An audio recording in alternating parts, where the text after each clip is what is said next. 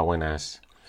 Hoy os quiero hablar de un sector que está muy afectado por el tema del COVID-19 y os lo podéis imaginar, es el sector de la restauración. Y hace unos meses, cuando estábamos confinados, pues bueno, eh, entré en contacto con algunos restauradores para mirar de mm, pues ofrecerles y, comentarles un poco los servicios, los productos que podíamos eh, trabajar con ellos. Desde una simple web a, una promoción en redes sociales a nivel local. ¿eh? Entonces, algunos se apuntaron al carro, otros no, como siempre. Y después del confinamiento, ¿qué, ha pasado? ¿no? Pues que muchos de ellos, pues bueno, la normalidad, ¿no? Vuelvo a tener la terraza, puedo tener gente dentro del local, etc.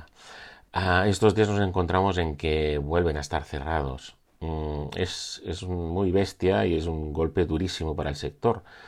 Pero no hay opción, no hay marcha atrás. El eh, servicio a domicilio Mm, hay plataformas que lo aceptan, hay iniciativas que puedes llevar tú ah, personalmente por, para tu empresa, creando esto, espacios de, canales privados online, canales tipo web, etc.